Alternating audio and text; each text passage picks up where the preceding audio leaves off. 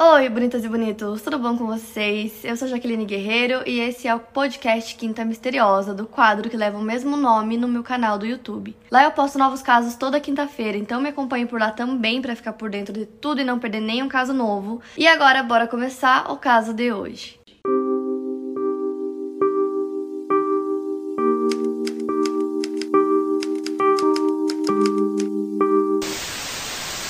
Faz um tempo que eu não faço caso de serial killer aqui no canal e eu sei que vocês gostam. Hoje eu vou contar pra vocês a história do assassino de Green River. Gary Leon Ridgway nasceu no dia 18 de fevereiro de 1949 em Salt Lake City, Utah, nos Estados Unidos. Filho de Thomas e Mary Ridgway, o Gary e seus irmãos sofriam abusos verbais da mãe diariamente. Ele conta que ela era uma mulher muito dominadora. E o pai dele costumava bater nele nos irmãos quando eles faziam qualquer coisa errado ou quando desobedeciam.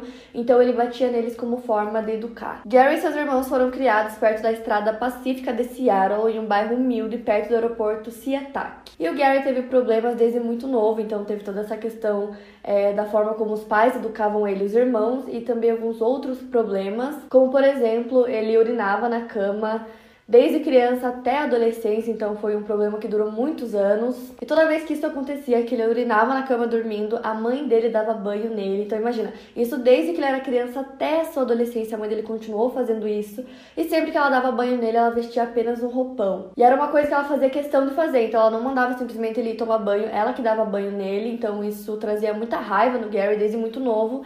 E também ele sentia atração sexual pela mãe, já que ela vestia só um roupão quando ela fazia isso. Então, por conta disso, desde uma idade muito precoce, Gary sempre teve problemas com mulheres.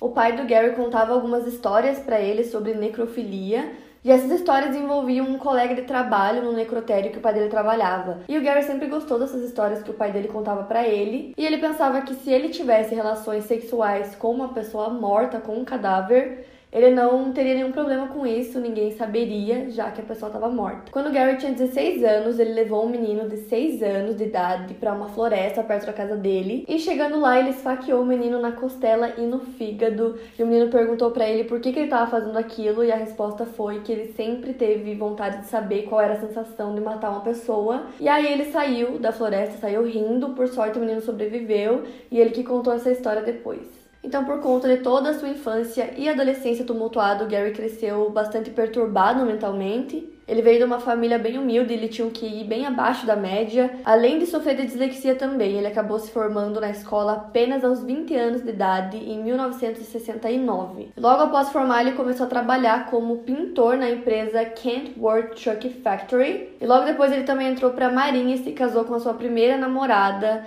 eh, a sua namorada da escola, Claudia Craig. Pouco tempo depois, ele foi enviado para o Vietnã. Enquanto ele estava lá servindo nas Forças Armadas, o Gary saía com várias prostitutas. Em uma dessas vezes, ele acabou contraindo gonorreia, o que não impediu que ele parasse de sair com prostitutas ou que ele começasse a se proteger, né? nas relações sexuais. Ele continuou fazendo tudo sem proteção e meio que não ligou para isso. Depois que ele voltou do Vietnã, ele continuou trabalhando como pintor naquela mesma empresa. Ele trabalhou como pintor durante 30 anos. E assim que ele voltou, ele descobriu que a esposa dele estava traindo ele com outro homem. Então eles acabaram se divorciando em 1971 e ele tentou reatar com ela algumas vezes, apesar de que sempre que alguém perguntava sobre isso, ele falava muito mal dela porque ela tinha traído ele, que ela era uma péssima esposa. Ele tentou voltar com ela algumas vezes, o que nunca aconteceu. Então o Gary acabou conhecendo uma outra mulher alguns anos mais tarde, chamada Marcia Winslow. Mais tarde eles casaram, então ela foi a segunda esposa do Gary e em 1975 eles tiveram seu primeiro filho chamado Matthew. E foi durante o seu segundo casamento que o Gary começou a demonstrar cada vez mais o seu lado obscuro escuro. A Márcia conta que ele enforcou ela diversas vezes, exigindo que eles tivessem relações sexuais. E foi também durante o segundo casamento que o Gary começou a virar um fanático por religião. Ele lia a Bíblia por horas em casa, em qualquer lugar que ele tivesse. Ele também saía pelo bairro fazendo pregações. E toda vez que eles iam para a igreja, no final ele sempre chorava. E apesar de tudo isso, o Gary ficava cada vez mais agressivo com a Márcia e sempre exigindo umas coisas muito bizarras, tipo, depois de um tempo ele começou a exigir que ela tivesse relações sexuais com ele em locais públicos. E outra coisa também que aconteceu nessa época é que por mais que ele tivesse casado novamente, né, com sua segunda esposa, tivesse um filho. É, agora ele estava fanático por religião, ele continuava tendo relações sexuais com várias prostitutas. Chegou um momento que a Márcia não aguentava mais esse casamento, então eventualmente ela pediu o divórcio. Ela entrou com o pedido em 1981, ela ficou com a guarda do Matthew e o Gary começou a pagar pensão. E após o segundo divórcio, o Gary começou a ficar cada vez mais agressivo, ele sentia muita raiva, é, porque ele tinha sido rejeitado duas vezes, no primeiro e no segundo casamento, pela forma como ele se sentia quando era criança e adolescente por conta da mãe dele, a forma como ele se sentia quando ele estava perto de outras mulheres também, então, por conta de tudo isso, ele sentia muita raiva. Em 1982, no ano seguinte, né, do seu divórcio, Gary teve a sua primeira vítima que foi a Wendy Lee Caulfield. Ela tinha apenas 16 anos e tudo aconteceu em julho do mesmo ano. Ele estrangulou a Wendy até sua morte e jogou seu corpo no rio Green River, no condado de King, em Washington. O corpo foi encontrado flutuando no rio alguns dias depois, mas sem praticamente nenhuma evidência. O assassinato permaneceu sem solução e o assassino responsável foi apelidado de The Green River Killer, que é o assassino de Green River, e era assim que se referiam a ele desde o primeiro assassinato, sempre nos jornais, boletins da polícia e coisas do tipo. Em setembro do mesmo ano, outros cinco corpos foram encontrados ali ao redor do rio Green River e também aos arredores de Seattle, na área de Tacoma. E pro Gary, as mulheres eram as culpadas por basicamente tudo que deu errado na vida dele, então ele sentia que elas mentiam para ele, que elas conseguiam dominá-lo e que elas eram as causadoras de todos os problemas que ele já enfrentou na vida. Então, para ele, as mulheres eram assim, as culpadas de tudo, de todos os fracassos que ele enfrentou na vida. E para escolher as vítimas, ele sempre ia para adolescentes e meninas bem jovens, porque ele achava que era mais fácil, e também prostitutas, porque era bem simples para ele conseguir convencer que elas entrassem no carro carro dele, por exemplo. E uma coisa que ele fazia também era que ele sempre deixava brinquedos do filho dele pelo carro para tentar conseguia empatia e confiança das vítimas, então tinham brinquedos pelo carro. Ele mostrava fotos do filho dele para as vítimas. E quando as vítimas eram prostitutas, o Gary mandava elas fazerem algumas coisas e se elas não quisessem ou se elas irritassem ele de qualquer forma, ele não pensava duas vezes e estrangulava a vítima. E muitas vezes ele praticava necrofilia nos corpos até que eles começassem a se decompor e ele não conseguisse mais. Quando o Gary percebeu que ele estava saindo do controle, ele estava matando muitas mulheres, ele começou a esconder os corpos cada vez mais longe da casa dele dele para tentar conter essa vontade que ele sentia em praticar necrofilia. A maioria dos assassinatos ocorreram em 1982 até 1984. E a maioria das vítimas eram prostitutas ou jovens fugitivas que trabalhavam ao longo de uma área de Pack Highway, que é a Highway 99, que basicamente virou uma faixa de duas pistas que tinha vários bares e hotéis baratos. Então essa área era perfeita para o serial killer Gary. Os relatórios de mulheres e jovens desaparecidas continuaram a ser emitidos ao longo dos anos, e pouco a pouco a polícia ia descobrindo alguns restos mortais agrupados em áreas arborizadas ao longo do Green River, lá daquele rio. Então eles iam encontrando uma coisa ou outra por ali, também perto do aeroporto Seatac. E aí a polícia começou a perceber uma certa regularidade naquilo. As vítimas eram sempre mulheres entre 12 e 31 anos, a maioria foi encontrada nua, às vezes com as unhas cortadas, e as áreas onde os corpos eram deixados por vezes tinham pontas de cigarros, alimentos e mapas rodoviários ao redor e evidências de que alguns dos cadáveres foram abusados sexualmente. Só que na época a polícia não tinha equipamentos tão bons quanto os que tem hoje para conseguir verificar DNA e coisas do tipo. Então, basicamente o que eles tentavam era juntar as pistas que eles encontravam nos locais para tentar criar um perfil do assassino do Green River. Então, em 1987, a força-tarefa que estava cuidando do caso mudou, assim como mudou a direção que a investigação estava sendo conduzida. Então, ao invés de tentar provar quem era o assassino em série, a nova força-tarefa tomou uma lista de suspeitos e trabalhou na tentativa de identificar quais deles poderiam ser o assassino. Aqueles que não puderam ser eliminados foram transferidos para a lista chamada A. E o Gary estava nessa lista de suspeitos. Isso porque em 1980 ele foi preso pela primeira vez porque ele foi acusado de agressão por uma prostituta, enquanto ele teve relações sexuais com ela dentro do seu caminhão, perto do aeroporto de Seatac, que era um local onde encontraram vários vestígios das vítimas. E aí o Gary foi questionado pela polícia, ele disse que foi tudo legítima defesa e no fim o caso foi arquivado e não deu em nada. Em 1982, lá estava ele dando outro depoimento para a polícia sobre um caso bem parecido com outra prostituta. Então ele prestou depoimento novamente para a polícia porque o namorado dessa prostituta disse que o caminhão dele foi o último local que a namorada dele entrou e que depois disso ela desapareceu. E mais tarde descobriram que essa prostituta era Kelly McGuinness, que foi uma das vítimas do serial killer. Em 1984 ele foi preso novamente quando ele tentou é, contratar o serviço de uma prostituta que na verdade era uma policial disfarçada. Ele foi levado para a delegacia e concordou em fazer um teste de polígrafo, o qual ele passou tranquilamente. Então, depois desse safado da polícia todas essas vezes, agora o sentia que estava fora do radar da polícia, ele podia continuar matando. Então, ao todo já eram 42 vítimas. Então, em 1984, uma nova força-tarefa entrou para o caso, com detetives e investigadores, incluindo David Rich Hart e o Robert Capel, que haviam entrevistado o serial killer Ted Bundy em outra ocasião e eles estavam dispostos a encontrar o serial killer. Inclusive tem vídeo aqui do Ted Bundy no canal, para quem ainda não assistiu, vou deixar aqui no final do vídeo. Inclusive o Ted Bundy tentou ajudar na investigação. É, ele tentou ajudar os policiais, falando como que a mente de um serial killer funcionava.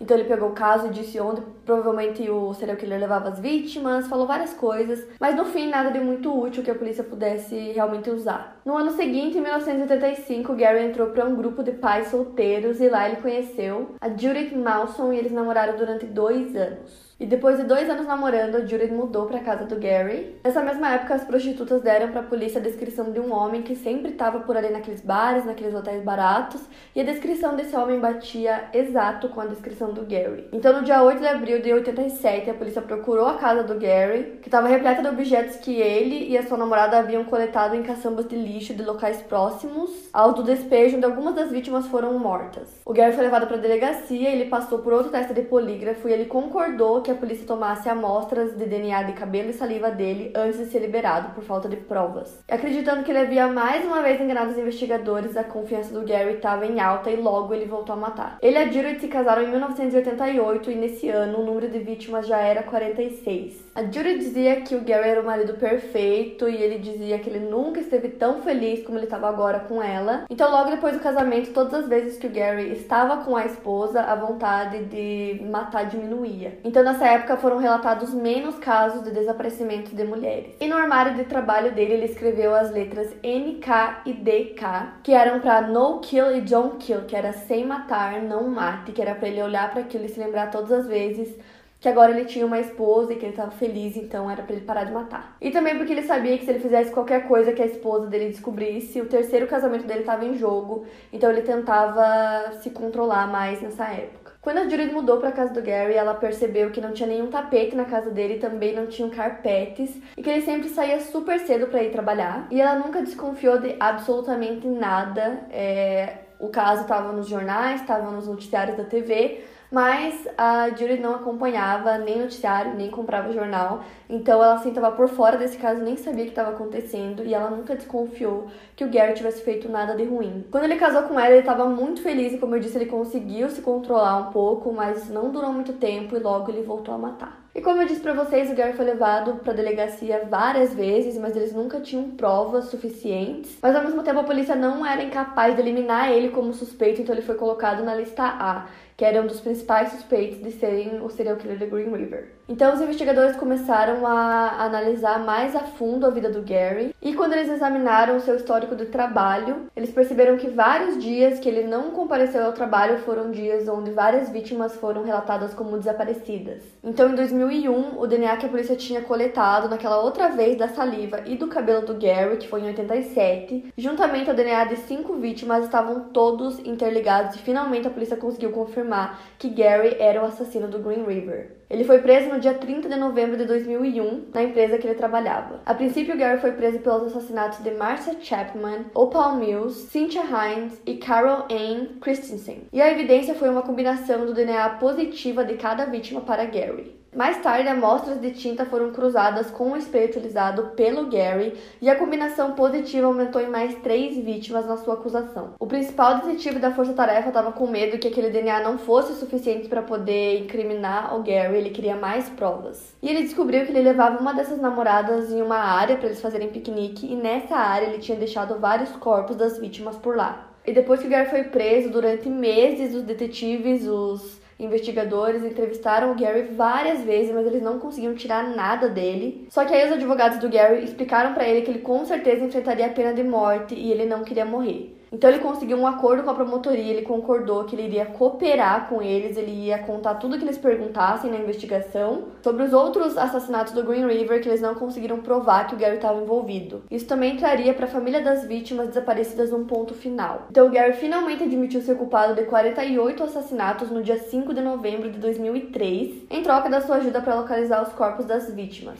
Então ele levou os policiais para vários locais onde ele havia jogado o corpo das vítimas. Muitas vezes ele contou como ele cometeu o crime e ele também revelou para a polícia que seu método preferido era estrangulamento. Ele contou também que depois de um tempo ele começou a usar uma régua com um tecido para poder estrangular as vítimas e que algumas vezes ele assassinou as vítimas dentro da casa dele, outras vezes na floresta. E foi também nessas confissões do Gary que ele contou que ele usava os brinquedos do filho, usava fotos do filho para conseguir atrair as vítimas e que elas pudessem ter uma confiança nele, já que ele era um pai de família, que elas pudessem ter empatia. E uma dessas vezes ele contou também que ele chegou a levar o filho dele junto, e aí, enquanto o filho dele esperava dentro do caminhão, ele assassinava uma de suas vítimas. Quando a polícia perguntou o que ele teria feito caso o filho dele descobrisse que ele era um assassino, ele disse que teria matado o filho dele também. Em algumas filmagens divulgadas pelos investigadores, o Gary confessou ter matado 61 mulheres. Em outra fita, ele disse que tinha matado 71. Mas ele disse que foram tantas vítimas que ele ele nem conseguia lembrar de todas com precisão e que ao todo ele só conseguia se lembrar com detalhes de 48 assassinatos. E a maior parte desses assassinatos aconteceu no condado de King, em Washington, e ele também confessou que muitas vezes ele movia os corpos para Oregon para que ele conseguisse eliminar qualquer prova da investigação dos policiais e também praticar necrofilia. No dia 2 de novembro de 2003, ele se declarou culpado de 49 acusações de assassinato agravado em primeiro grau e foi sentenciado a 480 anos de prisão sem possibilidade de liberdade condicional. Mais tarde, levou os investigadores a três locais onde ele havia deixado o corpo de três vítimas, sendo elas Pammy Evans, Mary Malvar e April Buttram no mesmo ano. Em 2011, ele também admitiu ter assassinado Rebecca Marrero quando policiais encontraram seu crânio em um local onde o Gary costumava ir, ou seja, ao todo foram 49 vítimas confirmadas. Hoje, o Gary ainda cumpre pena na penitenciária de Washington aos 70 anos de idade. Para mais casos, siga meu podcast aqui no Spotify, lembrando que os casos novos saem primeiro lá no meu canal do YouTube toda quinta-feira. Obrigada por ouvir, até o próximo caso.